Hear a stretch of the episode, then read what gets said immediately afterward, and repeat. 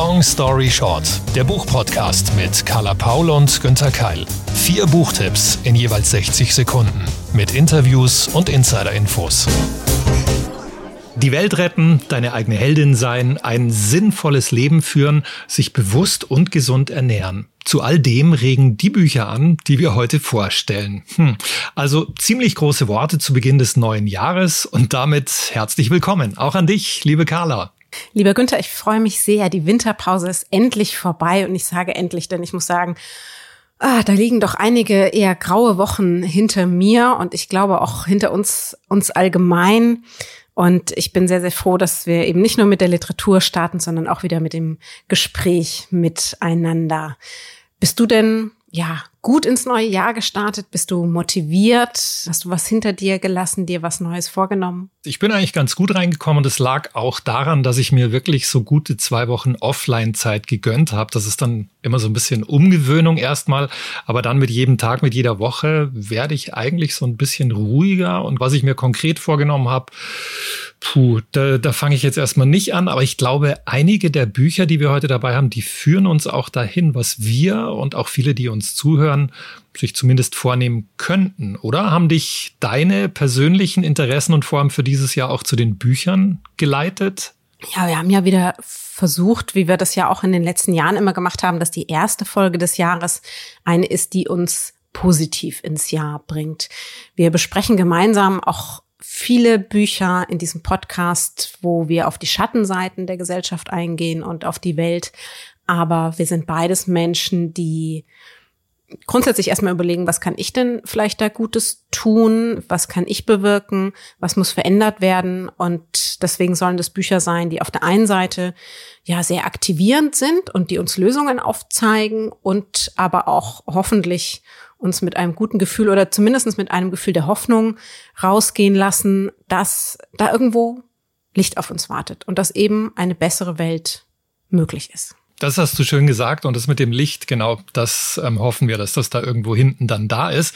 Wir haben ja jeder drei Bücher dabei mhm. und ich sag's gleich vorab, ich habe zwei Romane und ein Sachbuch. Bei dir ist es nur Sachbuch, glaube ich. Genau, ich habe nur Sachbuch gewählt. Ich lese eigentlich sehr, sehr gerne viele Sachbücher. Ich hoffe, ich, also manchmal denke ich mir, äh, so in den ersten Tagen danach, dann ist man ja noch ganz erfüllt. Ich befürchte, das meiste vergisst man davon leider wieder. Man hat erst so diesen, diesen gefühlten Lerneffekt. Das geht mir auch so. Ich höre ja auch sehr, sehr gern einen, einen anderen Podcast, Geschichten aus der Geschichte, wo man auch sehr, sehr viel lernen kann. Und ich, also befürchte, ich behalte immer nur die letzten drei bis vier Folgen.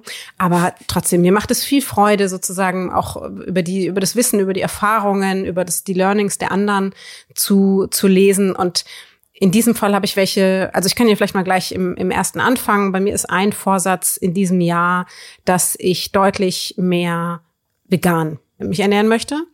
Und ich habe vorher schon, eigentlich war ich zum Großteil vegetarisch und habe auch vieles vegan gegessen, aber dass ich mir das jetzt so richtig vorgenommen hatte und dann auch sage, wir kommen bestimmte Lebensmittel einfach erst gar nicht mehr ins Haus, das war vorher nicht so. Und sich grundsätzlich mit, mit der Ernährung von mir auseinanderzusetzen und dann auch mit, natürlich im, im Anschluss auch mit der der Gesellschaft. Dazu gibt es viele, viele kluge Bücher und eines davon habe ich heute mitgebracht. Das klingt sehr gut. Ich habe zum Thema Ernährung später auch noch ein Buch dabei. Aber Carla, jetzt bin ich gespannt auf deinen Tipp. 60 Sekunden, Long Story Short. Eat It. Die Menschheit ernähren und damit die Welt retten von Dirk Steffens und Marlene Göring erschien als gebundene Ausgabe im Oktober 2023 im Penguin Verlag auf 224 Seiten. Anfang des neuen Jahres erschütterten die modernen Bauernproteste die Republik. Sie ziehen mit Traktoren gen Berlin, sie protestieren online und offline und sie fordern Aufmerksamkeit für die deutsche Landwirtschaft. Über die Form und die Beeinflussung durch rechte Strömungen wurde ja bereits viel gesprochen. Aber haben Sie nicht grundsätzlich recht? Wie konnte es eigentlich so weit kommen, dass wir das täglich Wichtigste, wortwörtlich ja das Lebensmittel, zu einem Massenmarkt haben verkommen lassen, der nicht nur die Lebewesen dahinter schädigt und tötet, sondern auch unsere Umwelt? Wie haben wir dieses System eigentlich erfunden? Wie haben wir es gestaltet und können wir es nicht auch verändern? Die WissenschaftsjournalistInnen Dirk Steffens und Marlene Göring, beide arbeiten zum Beispiel für Geo, gehen dem auf den Grund. In sieben Kapiteln versuchen sie die Komplexität von Nahrung als internationalem Wirtschaftssystem und dem Einfluss auf die Gesellschaft und vor allen Dingen auf uns ganz persönlich auf den Grund zu gehen. Da geht es zum Beispiel um jahrhundertealte Traditionen, um moderne Strömungen, um wirtschaftliche Zusammenhänge und politische Entscheidungen. Es geht um Inhaltsstoffe, Ressourcen, Rohstoffe, Lieferketten und um die Zukunft. Nichts muss, alles kann. Alles könnte eben deutlich besser sein und das nur, wenn wir auch alle mitmachen. Das ist sehr einfach, sehr zugänglich geschrieben und dann doch manchmal deutlich schwere Kost. Eine sachliche Analyse der aktuellen Situation und ebenso eine Motivation, selbst etwas daran zu ändern. Mhm, eine sachliche Analyse, sagst du, aber hoffentlich nicht langweilig, oder? Nee, nein, nein, def definitiv nicht. Ich finde das sehr, sehr spannend, ähm, weil natürlich äh, immer oder oft ja auch dann die Frage kommt, ja, aber was klar, irgendwie, ob ich jetzt eine Kuh mehr oder weniger esse, davon hat die Kuh natürlich was. Aber ansonsten, ob ich jetzt irgendwie hier nicht Plastik kaufe und ähm, und alles, das hat das überhaupt, hat das überhaupt Auswirkungen. Und dann diese Zusammenhänge zu verstehen, was, was das weltweit ausmacht und was da schief läuft, das finde ich schon, schon sehr, sehr spannend. Auch, auch wenn man jetzt nicht unbedingt mit, mit anderen irgendwie ins, ins Gespräch darüber gehen muss, aber für sich selbst überhaupt ein Verständnis zu, zu entwickeln. Und es sollte eben ganz klar sein, es ist kein Ernährungsratgeber. Es ist eher, würde ich sagen, ein, ein Gesellschaftsratgeber für, für Anfänger mit Lösungsansätzen. Mhm. Also das heißt, da kann man sich wirklich was rausziehen und vielleicht gibt das ja auch die Motivation, sich mehr damit zu beschäftigen und auch wirklich umzustellen, oder mit der Ernährung. Wenn man erstmal merkt, okay, ich habe eben wirklich auch einen Anteil daran und bin nicht komplett hilflos. Total. Also ich, ich glaube nicht, dass man das Buch lesen kann und danach einfach so weitermachen. Also dafür sind zu viele Informationen drinnen. Ich habe mich halt schon sehr, sehr viel und sehr lange mit dem Thema beschäftigt. Es gibt ja auch inzwischen richtig tolle Dokumentationen dazu. Was mir ein bisschen gefehlt hat, also es gibt keine, keine Quellenangaben für die Informationen. Und das finde ich, wir reden ja hier von Wissenschaftsjournalismus schon schwierig. Einfach erstens, weil man vielleicht gerne manche Sachen nachlesen oder nachgucken würde. Und auf der anderen Seite das auch, finde ich, Pflicht sein sollte. Also wenn, wenn man wissenschaftlich arbeitet, dann muss man die Quellen angeben. Und das hat mich gestört. Ich glaube, die paar Seiten wären vielleicht auch noch hinten äh, theoretisch da gewesen. Und sie sind eben sehr darauf bedacht, dass sie das alles optional sozusagen beschreiben und sagen, ach, und äh, ist vielleicht doch nicht notwendig, dass jeder auf Fleisch verzichtet. So, wenn wir uns hier ein bisschen einschränken und da ein bisschen einschränken. Und das halte ich total für Quatsch. Also aus meiner Sicht, wir können nicht so weitermachen und wir müssen Unternehmen zwingen, etwas zu ändern und wir müssen die Politik zwingen, etwas zu ändern. Dieses, jeder könnte ja mal ein bisschen, damit sind die Erfahrungen sind ja eher nicht so ideal ich glaube trotzdem, dass jeder für sich einen Weg finden muss. Und wir sehen ja, dass ein entsprechender Konsum auch in den Supermärkten eine Veränderung ausmacht. Aber insgesamt müssen wir einfach an die Strukturen ran. Und um zu verstehen, wie die problematisch sind, darüber lernt man auch in, in dem Buch Eat It von Dirk Steffens und Marlene Göring doch noch mal einiges mit dazu. Genau. Absolut, bin ich ganz bei dir, Carla. Und der Untertitel war ja Die Welt retten. Und jetzt geht's in meinem Buch eigentlich darum, uns selbst zu retten. 60 Sekunden Long Story Short für Life Worth Living. Wofür es sich zu leben lohnt, erschien bei Kösel. Geschrieben haben es drei Autoren, Miroslav Wolf, Matthew Karazm und Ryan McAnally Linz. Übersetzt von Elisabeth Liebel. Ein Grundkurs in Sinnfindung heißt der Untertitel. Hm, und dieser Slogan hat mich zunächst mal skeptisch gemacht. Wie soll das denn gehen? Wie sollen wir denn lernen können, wo wir zwischen Beruf, Freizeit und Familie unseren ganz persönlichen Sinn im Leben finden? Aber dann habe ich mich ziemlich schnell überzeugen lassen, denn die Autoren laden wirklich zum Nachdenken ein. Erstaunlich reflektiert und offen für alle Kulturen, Religionen und individuelle Lebensentwürfe. Und so ist das Buch aufgebaut. Wir erfahren, was große Gelehrte über ein gelungenes Leben gesagt haben. Neben den üblichen Superstars der Sinnwelt, Buddha, Konfuzius, Kant, Jesus und Mohammed, sind auch die Frauenrechtlerin Mary Wollstonecraft oder der griechische Philosoph Chrysopios dabei und indigene Völker. Im Anschluss jedes Kapitels fragen die Autoren uns und regen zu praktischen Übungen an.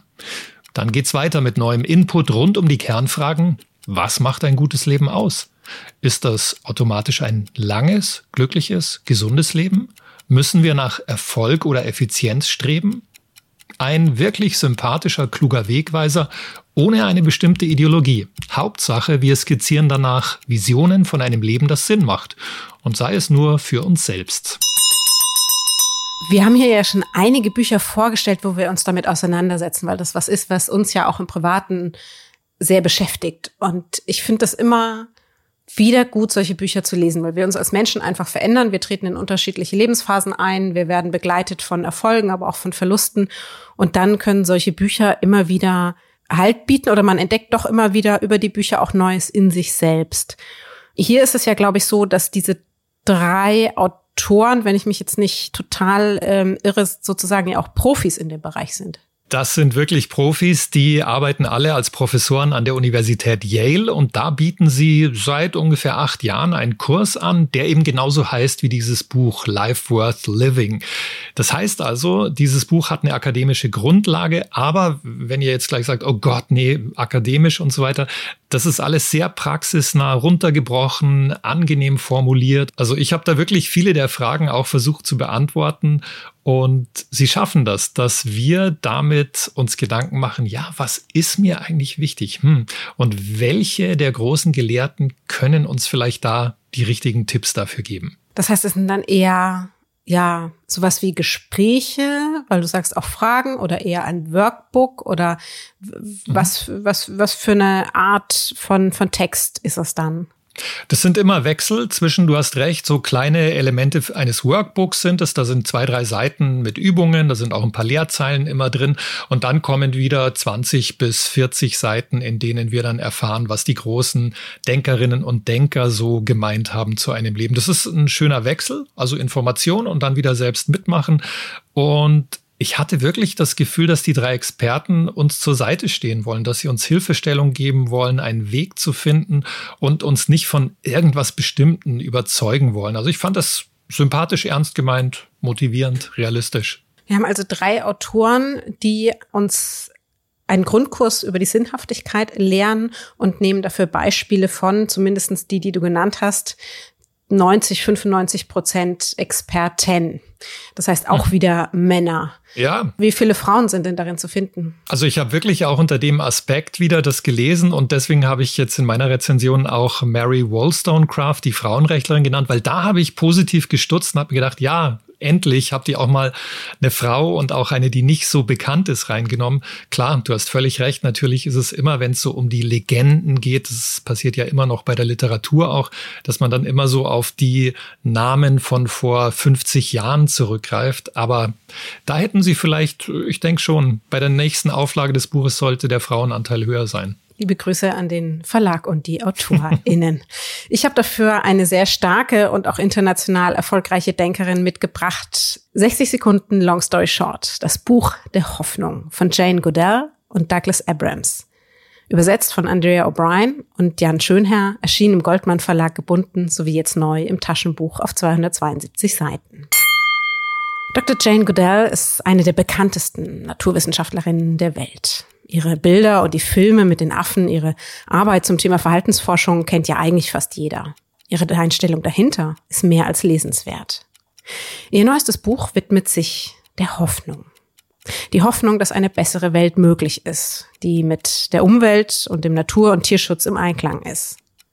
Sie bezieht sich im Gespräch mit Douglas Abrams mit Hilfe der Vergangenheit und wissenschaftlichen Grundlagen auf das Gute im Menschen, das uns schon immer eigentlich ja angetrieben hat, für uns und für andere gemeinsam an der Weiterentwicklung zu arbeiten.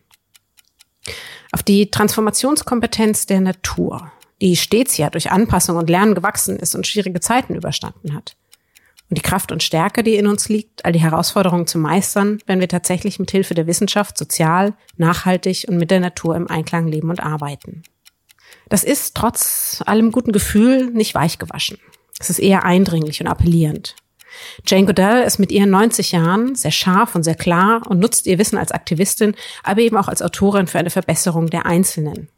Insbesondere aber eigentlich der Gemeinschaft. Dieses Buch, dieser Gesprächsband, dieser Rückblick auf ihr Leben und Wissen macht Hoffnung.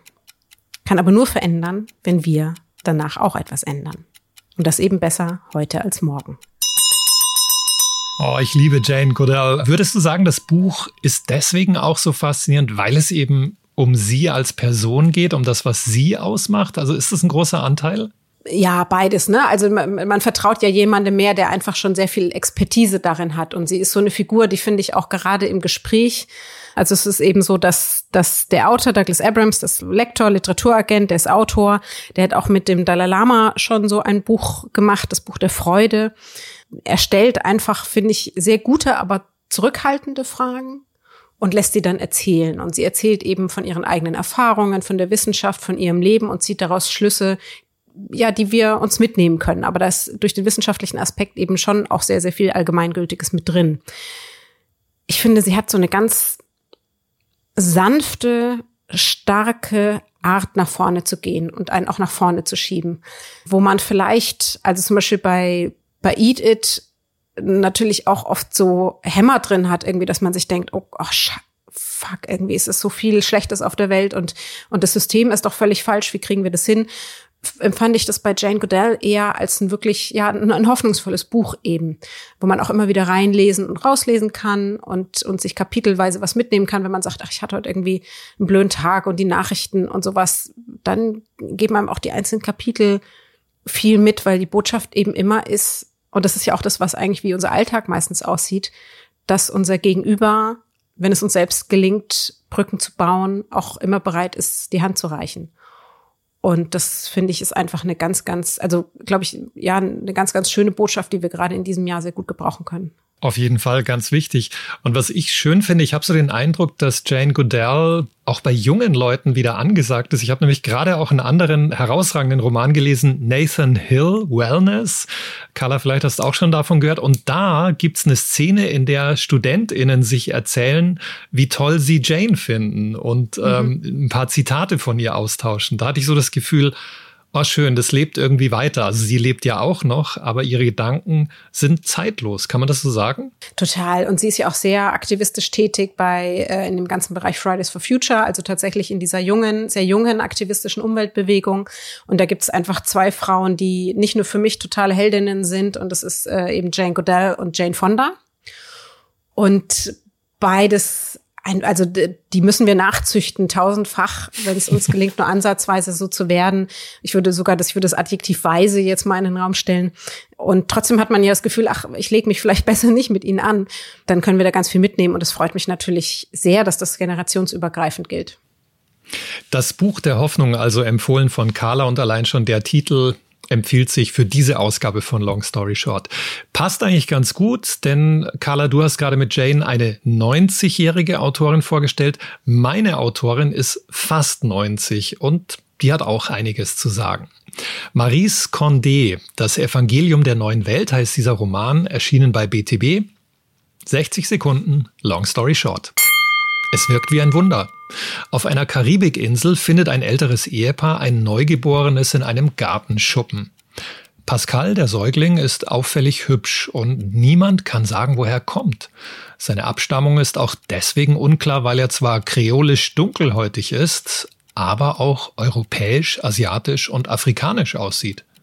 Schnell entsteht das Gerücht, dieses Findelkind sei ein Sohn Gottes, ein Geschenk an die Menschheit. Ein neuer Messias, der den Auftrag hat, die Welt zu verändern, dass sie friedlicher wird. Doch als Pascal älter wird, spürt er, wie schwer es ist, ein Vorbild zu sein. Er stolpert durchs Leben auf der Suche nach seiner Rolle, nach Sinn. Er begeistert zwar viele Menschen, doch das ist ihm irgendwie unheimlich und immer wieder scheitert er, hat Beziehungsprobleme, fühlt sich überfordert. Diese originelle, farbenprächtige Geschichte wird von einem fröhlichen Grundton getragen, von leichter Ironie und absurden Momenten. Ein abwechslungsreicher kreolischer Roman um einen Auserwählten auf Abwägen. Das klingt sehr, sehr spannend und vor allen Dingen, ich finde es eben mal schön, äh, dass wir, dass wir, wenn wir ja mehr, sagen wir mal, nicht westliche Geschichten lesen, ein, ein Findelkind, ein neuer Messias, klang aber ja da doch irgendwie mehr nach Antiheld. Mhm, ja, absolut. Also da hast du recht, das, das ist keine Heldengeschichte, sondern eher eine Anti-Heldengeschichte. Und wie du ja auch schon angedeutet hast, mir hat das sehr gut gefallen, dass man beim Lesen merkt, das hat eigentlich nicht so mit unseren europäischen oder angelsächsischen Erzähltraditionen zu tun. Da geht's kreuz und quer drunter und drüber. Das ist manchmal wild und witzig erzählt. Also ich mochte das sehr und es passt ganz gut, finde ich, dass dieses Buch mit dem alternativen Literatur-Nobelpreis ausgezeichnet wurde. Ja, also das, das ist wirklich was Besonderes rund, rund um die Frage, ja, wie kann man ein Evangelium der neuen Welt schaffen? Also dieser angebliche Messias schafft's nicht wirklich. Das ist ja eine Frage, die wir uns, glaube ich, oft stellen. Also diese Heldengeschichten, die wir bis heute transportieren, sei es jetzt über die Ilias oder eben über die Bibel, hätten die heute noch, noch eine Chance? Die müssten dann TikTok-Videos machen, wahrscheinlich. Und, und die Konkurrenz ist ja so viel höher. Würden wir noch, würden wir noch glauben? Wie sehr kann man eigentlich noch Held, Held sein? Ich finde das ganz, eine ganz spannende Herangehensweise und werde das Buch auf jeden Fall auch noch, auch noch lesen, weil ich immer wieder merke, wie es schwer selbst ich mir tue, mich so auf neue Erzählweisen einzulassen. Ich fordere das auf der einen Seite immer. Da, ich ich glaube, da geht es mir wie den meisten Verlagen. Wir wollen immer was Neues haben. Und wenn dann mal jemand anders rangeht, als, als wie wir es gewohnt sind, das ist ja wie beim Essen auch, dann denken wir uns, irgendwie erst ein bisschen unbequem. Mhm. Und dann freut man sich aber eigentlich doch, wenn man sich erstmal darauf einlässt. Würdest du also sagen, das ist auch ein ganz hervorragendes Geschenk, ähm, vielleicht auch für Menschen, die nicht so viel lesen und für alle die, die viel lesen und sagen, ich brauche ich brauch jetzt wirklich nach dem 500. Krimi oder Liebesroman auch mal was ganz anderes. Ja, dafür passt es wirklich perfekt und Maurice Condé hat einfach so eine, so eine tolle Art am Anfang. Ich bin sehr gut reingekommen. Mir hat dieser Ton gefallen, so dieses fröhliche, leicht ironische und auch so, hä, ist das jetzt so eine Parabel auf die biblische Geschichte? Und dann merkt man, nö, überhaupt nicht. Das ist eher so eine kreolische, wilde Geschichte. Ja, ich glaube, das ist, wenn man mal Abwechslung will, dann, dann ist das sehr gut. Überraschungen natürlich inklusive. Ich habe manchmal auch gedacht, hä? Okay, wohin geht's denn jetzt? Und gerade das hat mir dann Freude gemacht. Sehr, sehr gut. Sehr gute Empfehlung. Maurice Condé, mit Das Evangelium der neuen Welt, ähm, erschienen im BTB Verlag. Ja, von einem Antihelden zu, ja, würde ich vielleicht einer Selbstverwirklichungsheldin. 60 Sekunden Long Story Short. Be Your Own Fucking Hero von Tijen Onaran und Dagmar Zimmermann erschien im Herbst 2023 im Goldmann Verlag und seit Frühjahr 2024 gibt es auch das passende Arbeitsbuch dazu. Sei deine eigene Heldin. Ja, das klingt vielleicht so ein bisschen kitschig, ne? Immer so ein bisschen nach, nach Disney und ist für viele Frauen aufgrund patriarchaler Strukturen bis heute einfach eine sehr problematische, schwer zu erreichende Aussage. Selbstbewusst durchs Leben zu gehen, für sich selbst einzustehen, im beruflichen wie privaten eine Hauptrolle einzunehmen und die eigenen Inhalte dementsprechend prominent zu vertreten, tja, das fällt den meisten doch eher schwer. Selbst wenn man es von außen gar nicht sehen mag. Warum eigentlich? Aus guten Gründen. Tijen Onaran, sie ist inzwischen deutschlandweit bekannt. Sie ist aktiv als Keynote-Speakerin, sie ist Investorin, sie ist Netzwerkerin und im Fernsehen Teil der Sendung Die Höhle der Löwen. Außerdem sehr, sehr reichweitenstark auf Instagram und LinkedIn. Dass das ausgerechnet sie Selbstbewusstsein hat, denkt man sich ja klar. Nee, so klar ist das gar nicht. Sie beschreibt in dem Buch, es ist bereits ihr drittes, gemeinsam mit ihrer Co-Autorin ihren Weg von der kleinen Wohnung ihrer Eltern, den Benachteiligungen als Frau mit migrantischem Hintergrund bis an die Spitze. Und sie spricht sehr, sehr offen darüber, welche Herausforderungen es gab, welche Erfahrungen sie durch Fehler gemacht hat und inwiefern strukturelle Probleme gesellschaftlich gelöst werden müssen. Nur das Ding ist, darauf können wir nicht warten. Wir müssen das Leben selbst in die Hand nehmen und dann ebenfalls andere auch mit an die Hand nehmen. Denn das von ihr so gerühmte Netzwerk funktioniert eben nur, wenn wir ebenso geben wie nehmen. Das ist sehr praktisch und noch praktischer wird es dann im dazugehörigen Workbook. Denn Mut für sich und die eigenen Themen, das will geübt sein. Das ist tatsächlich eine gute, eine motivierende Kombination, nicht nur für Anfängerinnen. Auch ich habe mir noch einiges mitgenommen. Ein lesbares Verhaltenstraining für das eigene Selbstbewusstsein von der Taylor Swift der deutschen Wirtschaft. Be your own fucking hero. Sehr schön, die Taylor Swift. Ähm, warum genau jetzt der Vergleich? Also ich glaube, ich weiß schon, worauf du anspielst, aber sag mal. ich hoffe, sie ist mir, äh, falls du das hören solltest, liebe Teacher, ich hoffe, es ist ein Vergleich, der, der dir gerecht wird. Ich glaube, auch bei Taylor Swift hat man ja immer so gesagt, das ist ja dieses Country-Häschen und hat sie immer auf ihren Körper reduziert. Und viele, viele Männer haben gerade im wirtschaftlichen Bereich erstens versucht, sie auszubeuten, von ihr zu profitieren und ihr dann auch tatsächlich einfach ihre eigene Arbeit wegzunehmen. Und sie hat sich immer dagegen gestellt und hat auch in der letzten Zeit ganz oft Wege gesucht, wie sie sozusagen das nicht nur ihr Privileg erhalten kann und ihre Macht erhalten kann, sondern sie auch an eigen, an andere Frauen weitergibt. Und ich finde, das sieht man an Teachin auch. Die hat auch ähnlich, bekommt auch immer ähnliche Vorwürfe. Also sie ist immer zu laut und zu bunt und überhaupt ist einem so eine, eine erfolgreiche Frau ja bis heute immer so ein bisschen unheimlich. Und und da haben sich auch ganz schön viele, glaube ich, einfach dran gehängt und gesagt, naja, erstens entweder sie wird gar nichts oder wenn sie was wird, dann nur, weil XY irgendwer, irgendwer anders. Und von daher, so vom Gefühl und ich finde auch von der Energie, finde ich, ist das eine ähnliche, äh, eine ähnliche Kategorie. Und auch mit welchem Augenzwinkern sie äh, über dem Patriarchat stehen inzwischen. Das gefällt mir, gefällt mir auch sehr gut. Und da ist auch im Buch einiges drin. Also es ist nicht ein, es gibt ja sehr, von sehr, sehr vielen Männern so diese Selbstoptimierungsbibeln und was man nicht irgendwie um drei Uhr aufstehen und dann bis zwei, äh, dann zwei Stunden an der Doktorarbeit schreiben und zwischendurch noch einen Marathon laufen und also, weil ja, ich kann es, ich ertrag es keine Sekunde mehr. Und das macht sie deutlich lockerer und lustiger. Sie setzt sich da ja auch viel für Diversität ein. Was natürlich ein bisschen fehlt, ist vielleicht so der Aspekt der, der Familie. Mit, wenn man Mental Load hat, sieht das alles nochmal anders aus. Aber dafür gibt's ja andere Expertinnen, jetzt zum Beispiel irgendwie Alexandra Zykonow. Und trotz alledem hilf, hilft's ja am Ende des Tages nichts. Und ich finde erst recht, wenn du durch die Familie noch einen Job nebenbei hast, dann auch da selbstbewusster zu werden und das auch zu benennen und sichtbar zu machen, ist ja umso wichtiger. Also ich habe sehr, sehr gern gelesen. Ich finde das auch mit dem Workbook eine tolle Idee. Ich hätte am liebsten eigentlich beides in einem gehabt. Ähm, und ja, und werde es auf jeden Fall auch, auch oft verschenken. Und ich finde, das ist für viele Frauen und durchaus auch für einige Männer ein sehr, sehr gutes Geschenk zum Jahresanfang. Mhm. Da können wir immer was lernen. Ich habe auch über Taylor Swift viel gelernt in den letzten Wochen über den Jahreswechsel. Ich habe mich endlich mal näher mit ihr beschäftigt, weil so viele, vor allem Freundinnen natürlich im Kreis, so gesagt haben, du musst dich mal mit ihr beschäftigen. Und ich immer so, oh nee, ist musikalisch echt nicht mein Ding und überhaupt. Und dann habe ich es getan und bin wirklich inzwischen auch mehr als beeindruckt. Ich habe dann auch, könnt ihr mal googeln, vielleicht kennt ihr es auch, es gibt so ein Tiny Desk Konzert. Das ist eine Konzertreihe eines amerikanischen Radiosenders äh, mit Video unglaublich. Also spielt sie nur allein mit Klavier und mit Gitarre, sonst nichts. Wahnsinn. Superstar gerechtfertigt. Also genau, total gerechtfertigt. Sie kann richtig, richtig viel. Und man hat, und trotzdem hängt ihr eben noch dieses Image ja an, praktisch dieses Country-Häschens. Mhm. Und ich glaube, das ist auch bei vielen so, die, die Teachern erleben und sich denken, ja, ja, klar, irgendwie, guck mal, wie die angezogen ist und wie laut die ist und sind dann hoffentlich erstaunt, welches, welches Energie- und Wissens- und Handelspaket dahinter steckt. Mhm. Auch ein super Titel, Be Your Own Fucking Hero von Carla. Jetzt mein letzter Tipp für heute. 60 Sekunden, long story short, für Carsten Düss, Achtsam Morden mit bewusster Ernährung, erschienen bei Heine. Das Jahr beginnt und schon nervt der Druck des Hosenknopfs, das Gefühl, ein paar Kilos zu viel um die Hüften zu haben. Ja, das geht auch Björn Diemel so, der Hauptfigur der Achtsam Morden-Reihe. Der zwielichtige Anwalt hat zwar dank Achtsamkeit seine innere Mitte gefunden, doch rund um seine äußere Mitte sind neue Problemzonen entstanden. Björn erkennt, dass er etwas tun muss.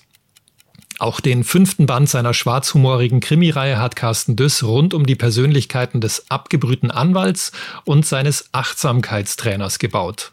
Bei letzterem lernt Björn schließlich alles über Nahrungsbausteine, Eiweiße, Kohlenhydrate, Fette und das Heilfasten. Ja, und so transportiert der Roman echte Ernährungskunde. Das Motto Schöner Wohnen im eigenen Körper. Ganz am Rande gibt's auch einen kleinen Krimi-Plot. Björns Tochter wird aus Versehen von Klimaaktivisten entführt und beim Jour fix mit seinen Geschäftspartnern beschließt der Anwalt, ins Business mit Öko-Marihuana einzusteigen. Eine augenzwinkernd böse Satire auf Political Correctness, das Achtsamkeitsbusiness und das Krimi-Genre. Und natürlich ein guter Anlass, die eigene Ernährung gesünder zu gestalten. Ja, spannende Empfehlung. Also ist das so jetzt sowas wie Bas Kast ähm, featuring Sebastian Fitzek? Ja, könnte man wirklich sagen. Doch, ja. Also du hast recht, das ist, äh, das ist die Mischung aus beiden, ja. Und ich dachte dann auch kurz, wir haben ja, ich glaube, im ersten Jahr von Long Story Short, Carla, haben wir ja Bas Kast mit dem Ernährungskompass vorgeschlagen. Und dann habe ich mich so dunkel an einiges erinnert, was wir da so besprochen haben. Und ähm, das kommt jetzt natürlich auch wieder vor in diesem Buch. Und da habe ich mich selber auch ermahnt, wieder mehr davon zu berücksichtigen. Also es ist tatsächlich so, sozusagen neben diesem Krimi-Plot lernt man tatsächlich. Also es ist wirklich Ernährungsratgeber drin. Ja, ich, ich konnte das auch nicht fassen, aber gerade das letzte Drittel des Buches läuft wirklich so ab, dass dieser Anwalt immer zu seinem Achtsamkeitstrainer kommt und da eben Sitzungen hat und der erklärt ihm wirklich Schritt für Schritt genau, warum er was wie tun soll in Sachen Ernährung und wie sich das auswirkt. Und äh, das, das ist wirklich wie ein umgewandeltes Sachbuch. Sehr, sehr gut und sehr spannend. Und du hast gesagt, es ist ja jetzt, glaube ich, also ich habe völlig aus den Augen verloren, der wievielte Band, du hast, glaube ich, gesagt, der fünfte, ne? Genau. Aber man kann jetzt auch, auch einsteigen damit? Kann man auf jeden Fall, ja. Also man merkt dann natürlich auch gleich, dass es weniger Krimi oder Thriller ist, sondern mehr einfach so diese ganz eigene Art mit dem eigenen Ton und dieser Ironie, lakonisch, witzig, manchmal böse. Und ich finde, dass jedes funktioniert für sich, was ich auch angenehm finde, dass nicht jedes Jahr ein neuer Band kommt. Der letzte ist ja zwei Jahre alt. Sehr gut. Also es ist dann nochmal die guten Vorsätze gepaart mit äh, kriminell guter Unterhaltung. genau. Sehr gut. Wir haben, also jetzt hat ja jeder drei Bücher mitgebracht, die wir ausführlicher vorgestellt haben. Aber wir haben gedacht, naja, gute, positive Bücher hat man ja nie genug. Und deswegen habe ich jetzt noch mal so kurz vor Schluss drei Bücher, die ich aktuell lese, die ich noch nicht fertig gelesen habe, aber auch noch mal mitgebracht. Und dachte, naja, vielleicht ist da für euch auch noch was dabei. Und dann kommen die Tipps von Günther. Ich lese auf der einen Seite erschienen im Rowold Verlag Menschsein von Karel von Scheik und Kai Michel. Das äh, Menschsein von der Evolution für die Zukunft lernen. Und das geht in eine ähnliche Richtung wie Dirk Steffens, also der gesamtgesellschaftliche Rückblick. Wie hat sich eigentlich unsere menschliche Geschichte entwickelt? Und haben wir da nicht, können wir da nicht so viel Positives rausziehen, was wir auch für die heutige Gesellschaft und die Entwicklung für die Zukunft brauchen können? Erinnert auch ein bisschen an Rutger Bregmann mit im Grunde gut da ist ganz, ganz viel Schlaues drin, da ist ganz, ganz viel Positives und Hoffnungsvolles drin. Menschsein von der Evolution für die Zukunft lernen. Dann lese ich auch eher so unterhaltend ähm, und ja, weil ich so ein bisschen, ich brauchte ein bisschen zu all den schlechten Nachrichten aktuell ein Gegenpol, was denn da die Literatur für uns tun kann. Und deswegen lese ich Lese gefährlich, die subversive Kraft von Literatur in unruhigen Zeiten von Asa Nafisi. Sie schreibt ja Briefe an ihren verstorbenen Vater, der äh, war früher Bürgermeister von Teheran und und dann politischer Gefangener und stellt ihm wichtige Fragen unserer Zeit und hat dann eine Lektüreliste, die die Antworten geben kann, zumindestens teilweise. Ähm, da ist James Baldwin dabei, da ist Margaret Atwood dabei, da ist Salman Rushdie dabei und viele mehr und zeigt eben doch, wie wortwörtlich gewaltig Literatur sein kann und wie wichtig für eine funktionierende Gesellschaft und Demokratie. Lesegefährlich die subversive Kraft von Literatur in unruhigen Zeiten. Und dann als drittes, ja, wenn ich abends gar nicht mehr kann und auch keine Kraft mehr habe für lange Texte, dann lese ich Lyrik. Aktuell Mary Oliver, eine amerikanische Dichterin, auch hat, glaube ich, auch den Pulitzer-Preis bekommen, ist leider 2019 gestorben. Da gibt es einen neuen Band aus dem Diogenes Verlag. Sag mir, was hast du vor mit deinem wilden, kostbaren Leben? Und das ist auf der einen, das ist schon mal ein ganz, ganz toller Titel. Ähm, der hat, hat mich gleich gekriegt. Und dann sind die Gedichte, die drin sind, über viele hundert Seiten wirklich ähm, als Gesamtausgabe nochmal geordnet in verschiedenen Bereichen. Da kann man ein bisschen rumblättern und findet jeden Tag so ein bisschen was für sich selbst über das Leben, über das Glück, über die Liebe, über die Natur. Und da nehme ich, das gibt mir auch gerade einfach sehr viel, sehr viel Kraft, wenn, wenn die für die großen Bücher nicht da ist. Mary Oliver mit Sag mir, was hast du vor mit deinem wilden, kostbaren Leben?